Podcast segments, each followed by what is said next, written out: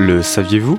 Le cacaoyer est un arbre originaire du Mexique, cultivé depuis plus de 3000 ans par d'anciennes civilisations comme les Mayas et les Aztèques pour ses fameuses fèves.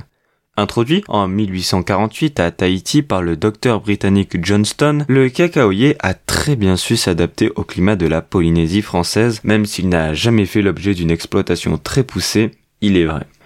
Le cacaoyer a pour particularité que ses fleurs puis ses fruits poussent directement sur les branches de l'arbre, ce qui le rend facilement reconnaissable.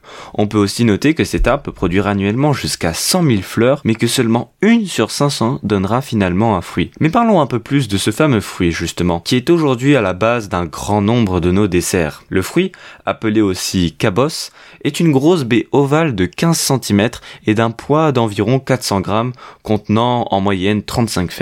Le chocolat est produit à partir de ces fèves qui sont fermentées puis torréfiées afin d'en augmenter l'arôme. Elles sont ensuite broyées pour former la pâte de cacao, à partir de laquelle on extrait par pression le beurre de cacao et la poudre de cacao.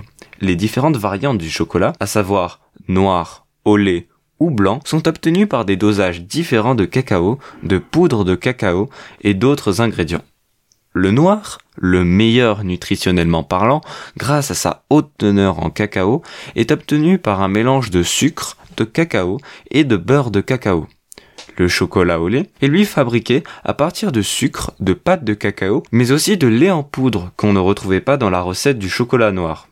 Enfin, le chocolat blanc, quant à lui, n'est à proprement parler pas du chocolat, puisqu'il ne contient pas directement de cacao. Il est composé en grande partie de sucre, de lait, de crème et de beurre de cacao. Ce qui le rend nutritivement beaucoup moins intéressant que ses cousins, qui sont eux riches en antioxydants et en différentes vitamines.